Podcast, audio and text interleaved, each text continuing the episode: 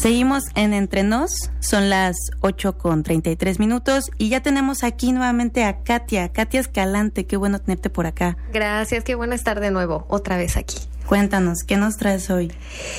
¿De qué era el tema de hoy? Antulio. No me digas, se me olvidó. Muy mal. muy mal. Casual. No, a ver, yo traigo aquí mis notitas justamente para que no se me olvidara nada, porque además el maestro Antulio siempre me pregunta que dónde se encuentran las cosas, los libros de los que hablo, entonces ya aquí traigo una hojita este con todo ya bien anotado porque es como mi muleta este para la memoria yo suelo apoyarme mucho en, en notas y en textos y demás y tres dos obras el día de hoy Así es, este, pero primero quiero preguntarles si para ustedes es malo tener buena memoria. No, yo creo que tener buena memoria, bueno, depende, ¿no? De repente te puede atormentar un poquito. sí. Dependerá, ¿no? La situación. Sí, claro. Sí, no, no, no. Depende para Depende para qué. Depende para qué. Depende para qué. Porque bueno, el primer eh, cuento del que les quiero hablar es Funes el Memorioso de Jorge Luis Borges, que seguramente muchos ya conocerán porque Borges es un autor bastante universal. Em, entonces, bueno, el cuento habla de Funes, un muchacho, un gaucho uruguayo, que al principio de la narración solo es como curioso, ¿no? De repente nada más sabe qué hora es siempre, sin mirar el reloj. O sea, tú le preguntas y te dices es tal hora. Y después el narrador regresa a ese pueblo y pregunta por Funes y le dicen, no, pues es que Funes tuvo un accidente y se cayó de un caballo, ahora está postrado en su cama, en su, en su finca, ¿no? Pero tiene una memoria, este, pues infinita, espectacular, ¿no? O sea, él puede recordar todo lo que pasó en un día, pero cuando recordó lo que pasó en un día, se tardó un día en recordarlo. O sea, como que guarda tantos datos que es igual el tiempo que le, que le toma contarlo que, que, lo que pasó, ¿no? Entonces, este, pues el narrador va a visitarlo y todo esto, pero lo que me parece muy curioso es que en el cuento, si bien pues cualquiera tal vez diría, yo quiero tener esa memoria, ¿no? Yo quiero recordar, por ejemplo, el día de hoy, ¿Cómo estamos? ¿Qué cara me pusieron a qué horas? Ay, sí, no, no crean que me están haciendo caras. Este... No, en este momento. Este, ¿Cómo estaba el clima? ¿De qué color estaba vestido cada uno? ¿Cómo me sentía yo? ¿En qué momento estuve cansada? ¿En qué momento tuve hambre? ¿En qué momento dije ya, ya quiero acabar o no quiero que acabe? Todo eso, ¿no? Pero el narrador se da cuenta de que Funes realmente no es muy bueno pensando. O sea, Funes nada más acumula datos y le dice al, al narrador del cuento, bueno, es que yo inventé un sistema de contabilidad, entonces en lugar de decir 500, digo azul porque para él, pues, la 500 era equivalente a azul o así lo recordaba. Entonces el narrador le dice, pero es que ese es un método que no sirve de nada, es, es inviable realmente y Funes pues lo ignora nada más. Entonces, de alguna manera en el cuento se sugiere cómo la misma memoria infinita de Funes es digamos, es, es una discapacidad, al igual que su discapacidad provocada por la caída del caballo, ¿no? O sea, Funes realmente lo único que hace es acumular datos y datos y datos y datos, como si fuera una inteligencia artificial, pero muy primitiva, ¿no? Porque comparado con el cerebro humano, pues las inteligencias artificiales hoy en día están muy atrás. Entonces, digamos que ese es un, es un punto importante que me gusta mucho de este cuento. Muy bien. Y traes otra obra. Y traigo otra obra. Eh, bueno, como les digo, pensar más que acumular datos es conectar datos, ¿no? Y para eso tenemos que olvidar necesariamente. O sea, y en esto coincide un neurólogo británico muy bueno que se llama Oliver Sacks en un ensayo que se llama, muy convenientemente se llama La fiabilidad de la memoria, que está dentro de su libro El río de la conciencia. Entonces, ahí dice que necesariamente uno tiene que olvidar las fuentes. No sé si les ha pasado que de repente dicen, es que yo escuché esto, no me acuerdo dónde o no recuerdo quién me dijo, que tal cosa, ¿no? Entonces, eso es lo que dice Oliver Sacks que nos permite apropiarnos del discurso de otra persona, ¿no? O sea, no significa necesariamente, yo pienso que si no lo olvidamos, pues no conectamos, ¿no? Pero llevándolo también a, por ejemplo, al caso de Funes, él no puede olvidar la fuente, ¿no?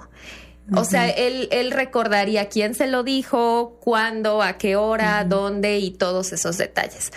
Entonces, imagínense si Funes recordara todas esas fuentes de todas esas obras artísticas, literarias, científicas.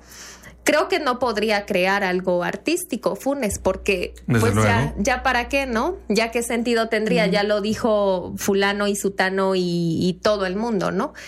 Entonces eso es lo que nos permite, Oliver Sacks lo dice muy bien, que nos permite eh, entrar en mentes ajenas para asimilar el arte, la ciencia, la religión y la cultura de, todo esto, ¿no?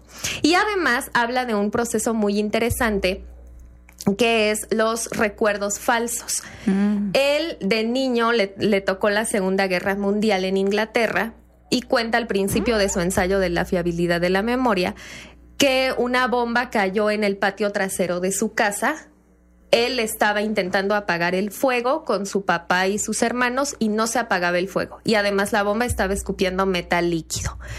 Le contó esto a, uno de sus hermanos y su hermano le dijo, pero tú no estabas ahí. Y él, ¿cómo? No, tú y yo estábamos en un internado. Nos enteramos de eso por una carta que mandó David, su otro hermano, pero que lo contaba tan vívidamente que tú pues te impresionaste y tan se impresionó que creó un recuerdo falso en su memoria. Y una vez que, que su hermano lo desmintió y le dijo, pues no, estás equivocado, él siguió creyendo que era real. O sea, además de que el hecho de que te digan, no, o sea, realmente es un recuerdo falso, que estas eh, ocasiones pasan muy pocas veces en la vida, ¿no? Tampoco tenemos manera de saber por nosotros mismos qué recuerdo es falso o qué recuerdo es verdadero de lo que tenemos en nuestra memoria, ¿no? A menos que alguien más, como fue el caso de Oliver Sacks, le diga, ¿no? Pero esto no mermó tampoco su, su recuerdo, ¿no? Para él lo seguía sintiendo tal cual, así. Como propio. Como propio, sí. Y ya después se explica que en el cerebro los mecanismos de creación de un recuerdo y del recuerdo verdadero pues son los mismos. O sea, para el cerebro no hay este ninguna diferencia entre si el recuerdo es verdadero o falso. Lo único que sí cuenta, digamos, son las historias que nos contamos a nosotros mismos es decir, cómo vivimos nuestra vida y eso tiene un peso mucho más fundamental que discernir entre qué recuerdos son verdaderos y cuáles son falsos. Muy bien.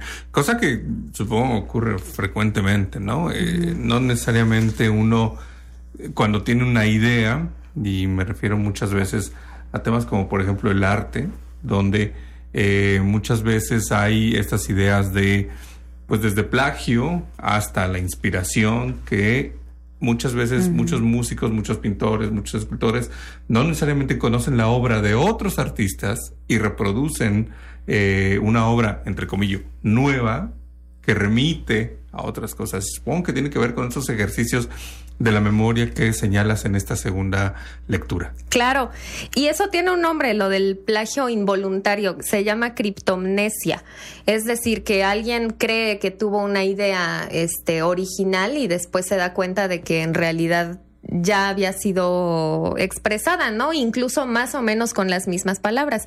El mismo Oliver Sacks dice del, del caso de Coleridge que fue muy prominente, digamos, porque él empezaba a traducir obras del alemán y en un momento muy crítico de su vida que pues sufría mucho de ansiedad y era adicto al opio y demás, se involucró tanto con, con esas traducciones que terminó en su propia obra escribiendo esas mismas ideas, ¿no?